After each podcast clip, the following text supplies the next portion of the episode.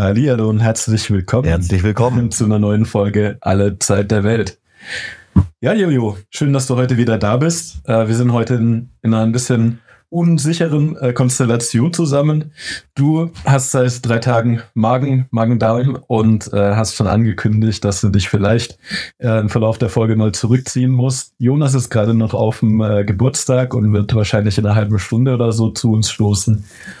Wir sind perfekt organisiert, wie ihr seht. Ich fühle mich auch gerade so entspannt. Ich war gerade in einer ganz anderen, in der Weihnachtswelt unterwegs. Wir haben gerade äh, so 90er Jahre Hip-Hop-Christmas-Songs gehört und die Weihnachtsbäckerei angeschmissen. äh, wir haben ganz viele Vanillekipferl gebacken und das wird jetzt ein bisschen ein Kontrastprogramm. Aber hier am Vorabend des ersten Advents haben wir uns dann trotzdem noch aufgerafft, äh, uns mit einem ein bisschen anderen Thema als sonst zu beschäftigen. Mal mit einem Denker, sofern wir irgendwelche Leute, die wir behandelt haben, wie Rike Gerd Harmer oder Miguel Serrano überhaupt als Denker ähm, bezeichnen wollen. In dem Fall geht's um einen anerkannten Denker, um einen Psychoanalytiker aus Frankreich namens Jacques Lacan. Und ja, Jojo, ähm, ich kann mich noch erinnern, vor zehn Jahren, als wir zusammen gewohnt haben, hattest du Besuch von Paul und ihr beiden, ihr habt euch ganz ausgiebig über Lacan ähm, unterhalten, weil ihr gerade die Einführung von Slavoj Žižek in Lacan gelesen hattet. Und das hat irgendwie damals mein Interesse geweckt, mich mit Lacan auseinanderzusetzen. Und das hat mich dann auch in meinem Studium nicht richtig losgelassen. Ich habe auch meine Masterarbeit im Rückgriff auf Lacan damals geschrieben. Und ja, daher ist es ein Denker, der mich zumindest eine Zeit lang sehr begeistert hat und ähm, das auf eine positive Art und Weise. Er hat mir Einsichten oder zumindest Fragen mitgegeben, die auch eine gewisse Relevanz für mein eigenes Leben haben. Und das soll ja natürlich kein spiritueller Selbsthilfeführer sein. Und ich glaube, Lacan ist auch der Letzte, den man, wenn man aufgebaut werden will und definitive Antworten auf den Sinn des Lebens sucht, auf keinen Fall konsultieren sollte. Wenig Eindeutigkeit auf jeden Fall, genau. Äh, du hast auch schon angekündigt, dass es vielleicht heute ein bisschen experimenteller werden kann zwischendrin. Aber ein Punkt, den ich ganz spannend finde, den du vorhin angesprochen hast, bevor wir die Aufnahme gestartet haben, war, ähm, du hast gesagt, dass wir jetzt mal jemanden besprechen, den wir, dem wir tendenziell eher positiv gegenüber aufgestellt sind. Wir versuchen natürlich schon auch immer äh, unseren Themen relativ unvoreingenommen gegenüber äh, aufzutreten bei der Recherche. Aber wenn man ähm, die Themen recherchiert, die wir im letzten Jahr recherchiert haben, ist es da unvermeidlich, dass man dann irgendwann eine sehr klare Position zu dem Unsinn, der da viel erzählt wird, ähm, bezieht. Und heute haben wir einen Denker, der auch viele Sachen erzählt und schreibt, die man nicht so gut direkt gleich einordnen kann, aber wo wir ihm nicht direkt unterstellen, dass es deswegen Unsinn ist, sondern äh, dass da vielleicht äh, tiefere, äh, tatsächlich esoterische Weisheiten über den Menschen darin versteckt sind irgendwo. Lacan hat ja auch ein bisschen dieses äh, Rätselraten. Genau, deswegen bin ich sehr gespannt, was heute auf uns zukommt. Ich habe keine genaue Vorstellung, was du vorbereitet hast. Ich freue mich aber sehr drauf. Ähm, heute Jacques Lacan. Ich habe auch keine Ahnung, äh, was jetzt gleich geschehen wird. Also ich habe zwar so ein äh, Skript geschrieben für die Folge, an dem wir uns entlanghangeln können. Ähm, aber ich weiß noch nicht, inwieweit ich jetzt auf das Skript zurückgreifen werde ob, oder ob wir dann zwischendrin auch frei ins Gespräch kommen. Ähm, ich bin es eher gewohnt, im Uni-Kontext darüber zu sprechen und nicht so nonchalant beim Podcasten am Vorabend des ersten Advent. Aber ja, ich würde würd sagen, wir starten einfach mal und äh, begeben uns in die Gedankenwelt Jacques Lacans eines der, einen der interessantesten, aber auch zugleich kontroversesten Denker des 21. Jahrhunderts. Er hat ja vor allem auch Slavoj Žižek beeinflusst in seinem Denken, in seinem Theoretisieren, in seiner Kulturphilosophie, die er ausgearbeitet hat. Und Slavoj Žižek gilt ja auch als einer der bedeutendsten Philosophen der Gegenwart. Ich weiß nicht, wie viele Sätze in einem Interview mit Slavoj Žižek vorkommen, in dem er nicht auf Jacques Lacan zurückgreift. Wenn ich da gleich reingrätschen darf, du hast Žižek jetzt mehrmals einen der größten Philosophen genannt. Er ist natürlich einer der einflussreichsten linken Denker auf jeden Fall äh, der letzten 20 Jahre oder 30 Jahre, der sehr viel an der sehr viel Vorarbeit geleistet hat, weil er eben Hegel-Spezialist ist und quasi aus dieser philosophisch-hegelianischen Richtung kam und das dann aber mit Psychoanalyse von Lacan verbunden hat und das Ganze so in so ein marxische Gesamtsystem eingebaut hat. Ne? Also so, so als ganz grobe Beschreibung von Zizeks Werken. Und Zizek ist natürlich jemand, der auch extrem teilt und ähm, äh, sehr polemisch teilweise schreibt und damit auch Leute gegen sich aufbringt, der ähm, immer wieder, wenn man, wenn man zu viele Bücher von Zizek liest, so ab zehn Büchern, würde ich sagen, hat man den Eindruck, man hat das Buch schon mal gelesen, weil ab zehn Büchern sich eigentlich alle Witze, alle Anekdoten und alle Referenzen zu Lacan auch wiederholen. Aber die zehn Bücher sollte man trotzdem lesen, finde ich. Die haben, äh, tun einem sehr gut, was, was Anstöße gedanklich, äh, was, was Kulturgeschichte, Kulturphilosophie und eben auch diese Schnittstelle zwischen Kultur, Philosophie, Politik und Psychoanalyse die RN, ne? dass das da nicht immer alles äh, extrem fundiert ist, vielleicht, was man da sagt, und manchmal auch ein bisschen, wenn man an dieser Schnittstelle zwischen drei Wissenschaften sitzt, ähm, vielleicht, vielleicht kommt es automatisch mit, aber die Gedanken, die dabei aufkommen, sind eben sehr interessant und ja. ähm, genau, deswegen äh, hast ja auch gesagt, glaube ich, Zizek will bewusst provozieren. Es gibt ja dieses berühmte Weiß-Interview, in dem er dem Weiß-Team eine Führung durch seine Wohnung gibt und das erste, worauf man stößt, ist äh, ein Porträt von Stalin. Und dass er darauf angesprochen wird, wieso er da das Hängen hat, sagt er auch, äh, hat er eigentlich nur da, dass Leute so dumme Fragen stellen und äh, sich angegriffen fühlen, weil er da seinen Stalin-Poster aufhängt. Er nennt sich auch gelegentlich Stalinist, aber bezieht sich vor allem eben auf Jacques Lacan den französischen Psychoanalytiker, mit dem wir uns heute auseinandersetzen und um seine Theorie, seine Philosophie auch so grob zu umreißen. Ein kleiner Disclaimer. Lacan konfrontiert uns eigentlich mit den existenziellen Fragen des Menschseins, des Denkens und auch unserer Wahrnehmung der Realität. Fragen wie, was bedeutet es, Mensch zu sein? Was bedeutet es überhaupt, in Gesellschaft und Kultur zu leben und aufzuwachsen? Gibt es eine Realität oder ist die Realität nur eine Fiktion, die wir uns erzählen? Um uns zu beruhigen und nicht dem Schrecken eines undurchschaubaren, unverständlichen, unendlichen Universums begegnen zu müssen. Also es rührt wirklich an den Grundfesten unserer Wahrnehmung, an unserem Sinn, an unserem Gespür für Realität und ja, er stellt Fragen wie, gibt es überhaupt Wissen und Wahrheit? Wer ist überhaupt das Ich, von dem wir unablässig sprechen? Existiert so ein Ich?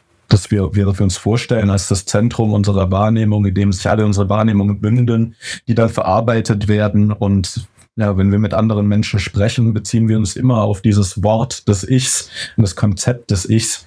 Und dieses Konzept hinterfragt Lacan direkt. Sind wir identisch überhaupt mit uns selbst? Können wir überhaupt wissen, wer wir selbst sind?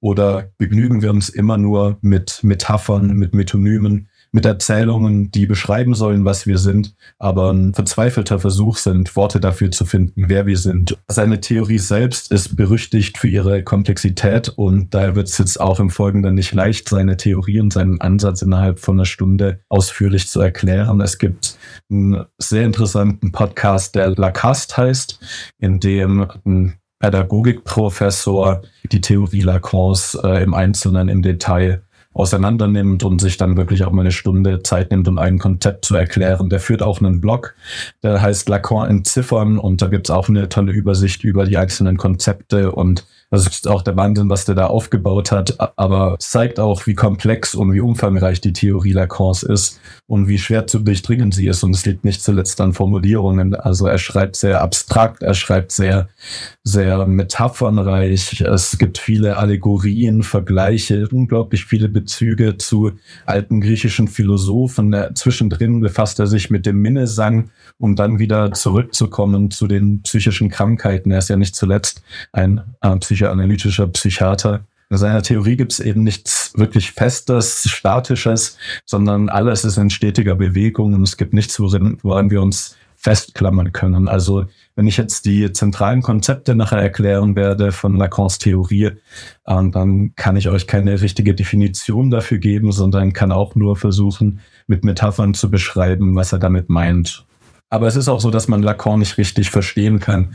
Zum einen, weil in seiner Theorie das Konzept der Wahrheit auf den Prüfstand gestellt wird und er eigentlich eine Absage an das Konzept der Wahrheit, also einer objektiven, objektivierbaren Wahrheit gibt. Es ist unglaublich schwer für Menschen, sich über die Realität, in der wir leben, überhaupt gewiss zu werden und dafür, darüber zu verständigen. Wir können zwar Konzepte finden für die Farben, für die einzelnen Unterscheidungen, die in unserer Welt existieren, für Konzepte, die irgendeine Relevanz besitzen, aber wir wissen nicht, ob uns unsere Wahrnehmung tatsächlich übereinstimmt oder ob das Einzige, was übereinstimmt, die Sprache ist, die wir als Möglichkeit gefunden haben, uns auf der Welt nicht so allein zu fühlen und uns zu vergewissern, dass alle anderen in der gleichen Realität leben, die den gleichen Gesetzmäßigkeiten folgt, die ihre eigenen Regeln durch die Sprache und durch die Gesetze ähm, entworfen hat. Er ist also ein unglaublich Ja. provokativer Denker, der uns in seiner Theorie mit unseren tiefsten Ängsten, Hoffnungen und Überzeugungen konfrontiert. Sein Denken findet immer in den Grenzbereichen des Vorstellbaren statt und handelt eben gerade von den Beschränkungen und Limitationen des Menschseins, die uns auferlegt sind, die Grenzen unserer Wahrnehmung und auch die Grenzen unserer Sprache, mit der wir nie voll und ganz ausdrücken können, wie wir uns fühlen, was wir fühlen, wie wir die Welt wahrnehmen. Für Lacan gibt es da immer eine Lücke, die existiert zwischen dem, was wir ausdrücken können und worüber wir uns als Menschen verständigen können und dem, was wir wahrnehmen.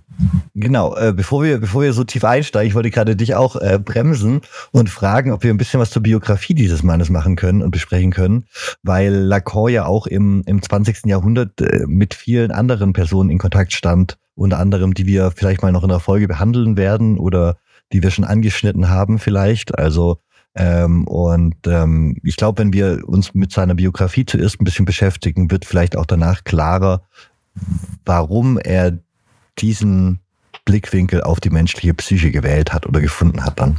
Ja, ich will gerne ein bisschen was über sein Leben erzählen. Er wurde 1901 in Paris geboren, wo er 80 Jahre später auch verstarb und wurde in seiner Kindheit eher als kränkliches Kind beschrieben, das aber auf einer katholischen Privatschule eine ausgezeichnete Bildung genoss. Ein Verreckerling, wie man Verreckerling. sagt. Das ist mir auch neu. Sag mir es bei euch so. Ein kränkliches Kind. Ja, wenn man, wenn man ein kränkliches Kind hat, wo, wo man, ne, dann, dann, also der auch hohenlogisch auf jeden Fall heißt, das ist, das ist ein Verreckerling. Ähm, es ist sehr gemein, wenn man ein kleines Kind, ein kleines Baby bekommt in der Region, weil man sich dann solche Kommentare anhören muss. Deswegen äh, darf man da nur sehr schwere Kinder Okay, gebären. das war mir auch neu. Danke für den Hinweis. Also das Verreckerle äh, ist wie gesagt in Paris groß geworden, auf eine Privatschule gegangen, auf eine katholische Privatschule, hat sich auch intensiv mit äh, der Bibel und dem Glauben auseinandergesetzt und äh, gleichzeitig auch äh, mit Philosophie wie, wie dem Philosophen äh, Baruch de Spinoza. über den wir irgendwann auch mal reden sollten, ausführlicher zu Spinoza eine Folge machen. Äh, Ehrenmann. Baruch de Spinoza, äh, zeitloser Ehrenmann, den man äh, jederzeit mal auf einen Drink einladen sollte, wenn man die Möglichkeit hat. Definitiv. An alle unsere Hörer, an alle, unsere Hörer im 17. Jahrhundert. An alle Reinkarnationen Baruch des Spinozas, schreibt uns an. Wir würden euch, uns gerne mal mit euch unterhalten. Genau, wir sollten sowieso mal eine Folge machen, wo wir die ganzen Reinkarnationen von den Leuten einladen, die wir so besprochen haben. Wenn ihr jemanden kennt, sagt Bescheid. das ist eine großartige Idee. Und die hundertste die Folge. hundertste, ja, da müssen wir uns was ordentliches einfallen lassen. 1920 hat Lacan dann ein Studium der Humanmedizin begonnen, nachdem er wegen seiner geringen Körpergröße für den Militärdienst ausgemustert wurde. Zwischen 1927 und 1931 spezialisierte er sich an der medizinischen Fakultät der Universität von Paris dann auf Psychiatrie unter der Leitung von Henri Claude am Saint-Anne-Krankenhaus. Als Student der 20er Jahre nahm er an der ersten Lesung von Ulysses von James Joyce in der Buchhandlung Shakespeare and Company teil. Wo ich mich frage, ähm, die erste Lesung vom Ulysses, du kannst den Ulysses doch überhaupt nicht lesen. Wie, wie sah diese Lesung aus? Also ich, ich habe den Ulysses, glaube ich, fünfmal angefangen zu lesen und mein, mein, mein weitester Durchbruch war, glaube ich, so ein bisschen über die Hälfte.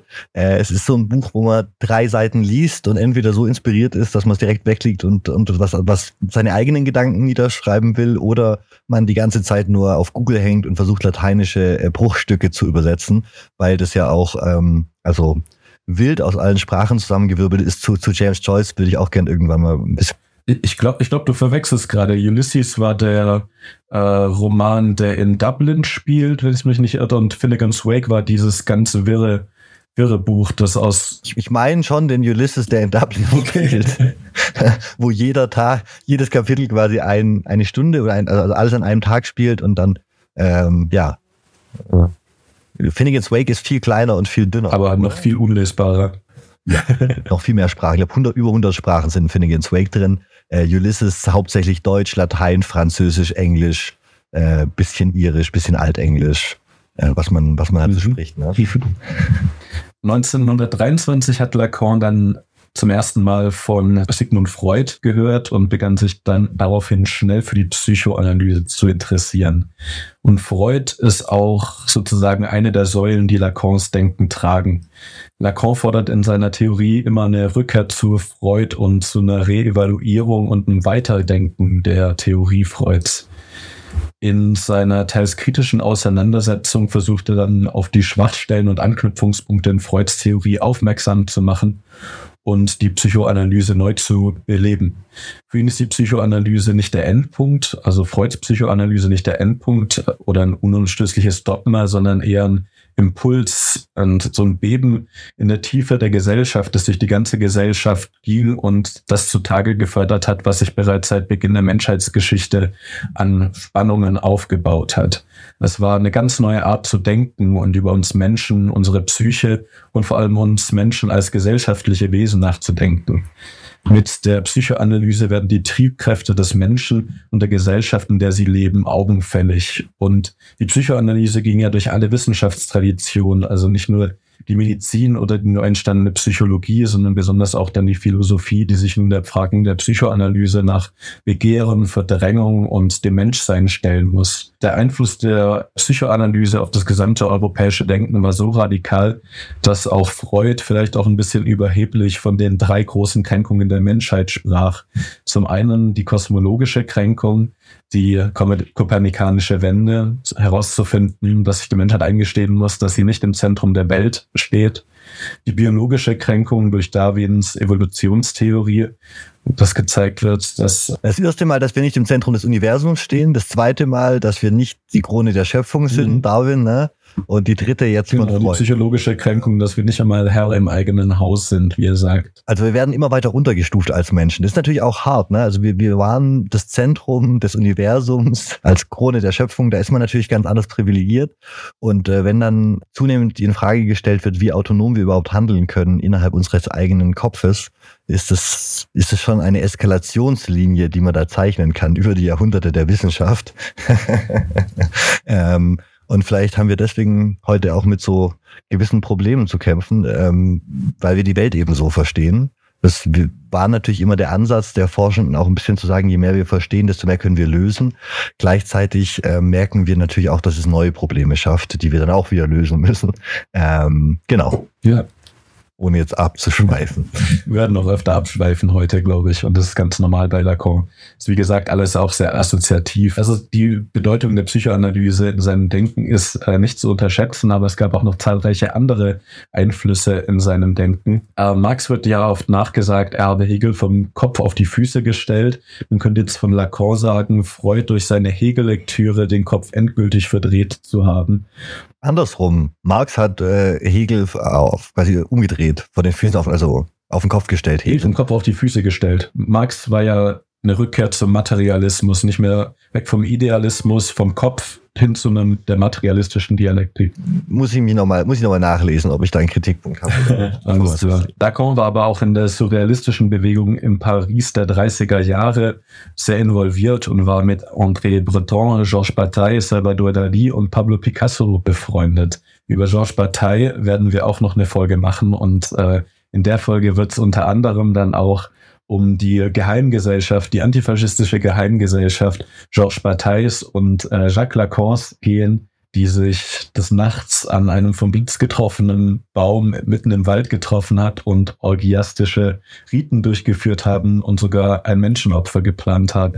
Ich bin gerade dabei, in der Zwischenzeit ein Buch darüber zu lesen, aber es geht leider sehr langsam voran. Aber es wird, glaube ich, eine spannende Folge. Aber ist vielleicht auch im, ja, klingt schon sehr spannend. auf alles weitere, was wir jetzt besprechen werden, noch interessant, dass es Jean, äh, Jacques Lacan auch in gewisser Weise ein Mystiker war und in Gefilde vorgedrungen ist, die ansonsten davor nur den äh, Mystikern zugänglich waren. Naja, und vor allem die Surrealisten haben natürlich auch was mit Freud zu tun. Die Surrealisten, die sich so stark auf den Traum spezialisieren und fokussieren, auch das Traumhafte, ne? Äh, war natürlich auch bei Freuds Traumanalyse und zu der Zeit ein, ein großes Thema, das sehr en vogue war. Eben dieses, dieser Glauben, dass man über Träume zur wahreren menschlichen Natur kommen kann, dass sich da eben andere Welten offenbaren und der Traum auf eine ganz andere Art und Weise Wertung erfahren hat. Und wie war das Martin Luther Zitat noch? Das Träume haben keine Wahrheit. Das einzig Wahre, was im Bett passiert, ist, wenn man sich, wenn, man sich ins Bett scheißt. Es gibt ein ganz schreckliches Luther Zitat.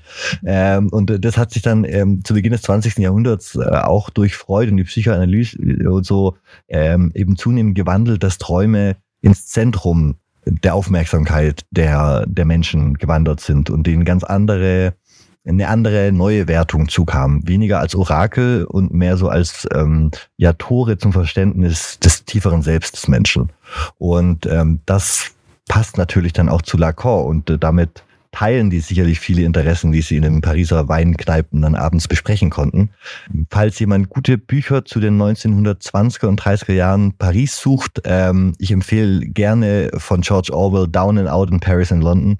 Ich glaube, das beste Buch, was über die 20er in Paris geschrieben wurde. Ich weiß, es ist eine steile Behauptung, aber mein Lieblingsbuch auf jeden Fall. Äh, und da das von Orwell irgendwie sonst immer ein bisschen untergeht und sein Erstlingswerk ist, äh, sehr lesenswert. Danke für den Hinweis. Lacans Theorie hat, wie gesagt, auch in der, in der surrealistischen Bewegung in Paris äh, großen Anklang gefunden. Er war dort gut vernetzt und es ist auch ein Fall dokumentiert, in dem Lacan eine Kopie seiner Dissertation, die damals in der surrealistischen Szene so gefeiert wurde, auch an Sigmund Freud geschickt hat, der den Erhalt allerdings nur mit einer Postkarte bestätigt hat. Lacans Dissertation basierte auf der Beobachtung mehrerer psychotischer Patienten, wobei der Schwerpunkt besonders auf einer Patientin lag, die er Aimé nannte. 1934 wurde Lacan Kandidat der Société Psychoanalytique de Paris und eröffnete eine private psychoanalytische Praxis im Jahr 1936, während er allerdings noch Patienten im Saint-Anne Krankenhaus betreute.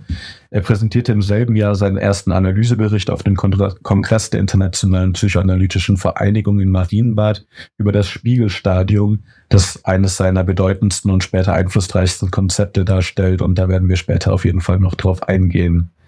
1934 hat er Marie-Louise Blondin im Januar 1934 geheiratet und im Januar 1937 hatten sie das erste ihrer drei Kinder, eine Tochter namens Caroline. Ein Sohn Tribot wurde im August 1939 geboren und eine Tochter sieht Bilder im November 1940. Einflussreich auf Lacans Denken hat sich dann noch der Besuch der Alexandre Kojève Vorlesungsreihe über Hegel dargestellt.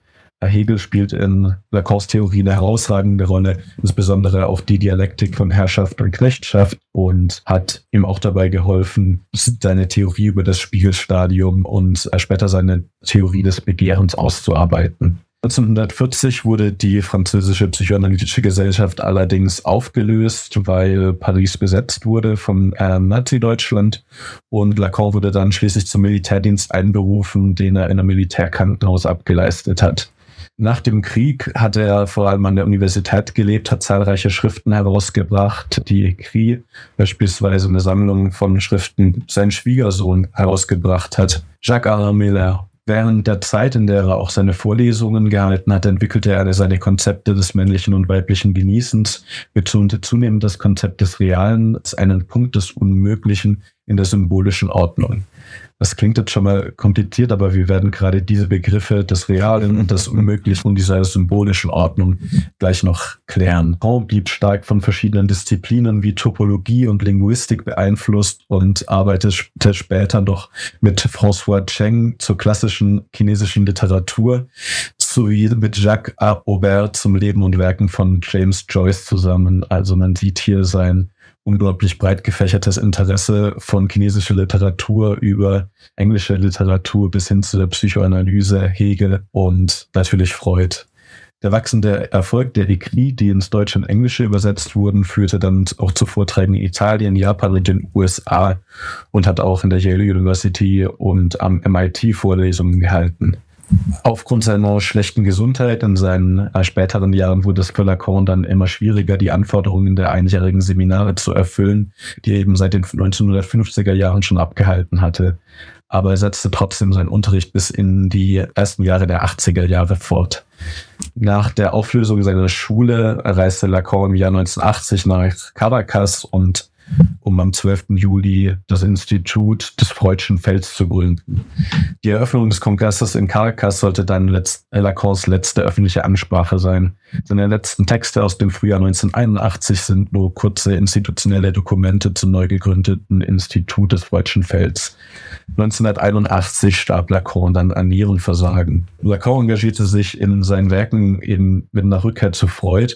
Das bedeutete eine eingehende Auseinandersetzung mit den Texten und dem Denken von Sigmund Freud und Hegel. Warum war die denn notwendig, diese Rückkehr zu Freud? Also wir haben ja die Psychoanalyse, die von Freud gegründet wird, quasi äh, im 19. Jahrhundert.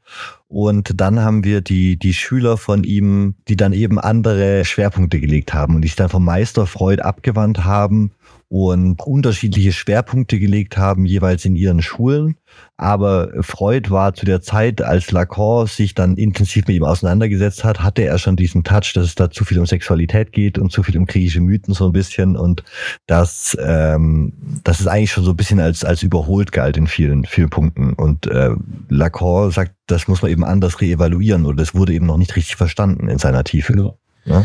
Und äh, meinte, dass die Erkenntnisse und die Debatten, die in den letzten 50 Jahren im philosophischen Bereich geführt wurden, insbesondere eben Hegel und der deutsche Idealismus und zum anderen dann auch etwas später der Strukturalismus, auf den ich später auch noch ähm, eingehen werde, von Ferdinand de Saussure, eigentlich äh, eine Theorie aus der Linguistik, die allerdings von den äh, französischen Postmodernisten und Poststrukturalisten dann weitergedacht wurde und ähm, philosophisch ausgeleuchtet wurde. Und diese beiden Dinge, der Strukturalismus und zum anderen der Hegelian Hegelianismus, das sind zwei philosophische Betrachtungen und Perspektiven, die Lacan jetzt ins Gespräch bringt mit Freuds Theorien des Ichs und den Instanzen unserer Psyche. Und bei Lacan gibt es wie bei Freud auch drei Instanzen unserer Psyche, wenn man so will, ähm, wie das Ich, das Über-Ich oder das Es, gibt es bei Lacan die drei Register, nämlich den borromäischen Knoten bestehend aus dem Imaginären, dem Symbolischen und dem Realen. Er nennt das einen borromäischen Knoten. Es sind drei ineinander verschränkte Ringe, die so verschränkt sind, dass wenn man einen dieser Ringe entfernt, die komplette Konstruktion auseinanderfällt. Und Lacan nutzt eben auch äh, Theorien aus der mathematischen Topologie, dem Möbius-Strip oder der Kleinbottle. Ich weiß nicht, ob du den Möbius-Strip kennst. Das ist eigentlich, kann man relativ leicht machen, wenn man einen Streifen Papier nimmt, einmal in der Mitte praktisch um 180 Grad dreht und die Enden dann zusammenklebt, hat man im Möbius-Strip ein äh, geometrisches... Eine Achterschleife. Eine Achterschleife, die allerdings nur eine Oberfläche besitzt. Weil du die ganze Zeit, wenn du mit dem Finger entlang fährst, ja. Darauf bleibst. Ja, dieser borromäische Knoten ist eigentlich das Kernstück der Lebtheorie Lacans und beinhaltet die drei bedeutendsten Konzepten, auf denen dann auch seine weiteren Ausführungen wie der Kraft des Begehrens aufbauen. Ja, bis hierhin mal für heute. Wir haben uns entschlossen, nachdem wir im Schnitt gemerkt haben, dass die Folge doch ganz schön lang wird zu Lacan, hier mal eine kleine Unterbrechung einzubauen und den zweiten Teil nächste Woche rauszubringen. Das heißt, ähm, bis hierhin heute ein bisschen Leben, ein bisschen Einführung in die Person Lacan. Und nächste Woche steigen wir dann nochmal tiefer ein in den Inhalt, in die grundlegende Theorie von Lacan, soweit man das in, in zwei kurzen Folgen umreißen kann. Aber wir geben uns ein bisschen tiefer auf die Reise. Ich hoffe, wir können euch nächste Woche wieder bei uns begrüßen und noch ein bisschen gemeinsam über Psychoanalyse und uns, unsere Psychos, unsere Köpfe und was Lacan darüber sagt, was mit denen so, warum die so sind, wie sie sind. Unterstützt uns. Wir freuen uns über jede 5-Sterne-Bewertung, über jeden Kommentar, über jeden Like. Ähm, egal wo ihr uns hört, sei es auf YouTube, auf Spotify, Apple Podcast oder wo auch immer. Und äh, wir haben auch einen Patreon für alle, die uns äh, finanziell mit einem Bier im Monat oder zwei Bier im Monat äh, unterstützen wollen ähm, und die Recherche vorantreiben. Da freuen wir uns sehr drüber, wenn sich da jemand dazu entscheidet, zu unterstützen. Äh, geht dafür einfach auf Patreon slash alle Zeit der Welt. Den Link findet ihr auch in den Show Notes in der Beschreibung und überall, wo wir unsere Links so aufgezählt haben. Genau. Ähm, das war jetzt ein relativ langes Outro. Ich hoffe, ihr habt noch einen schönen Tag und bis bald.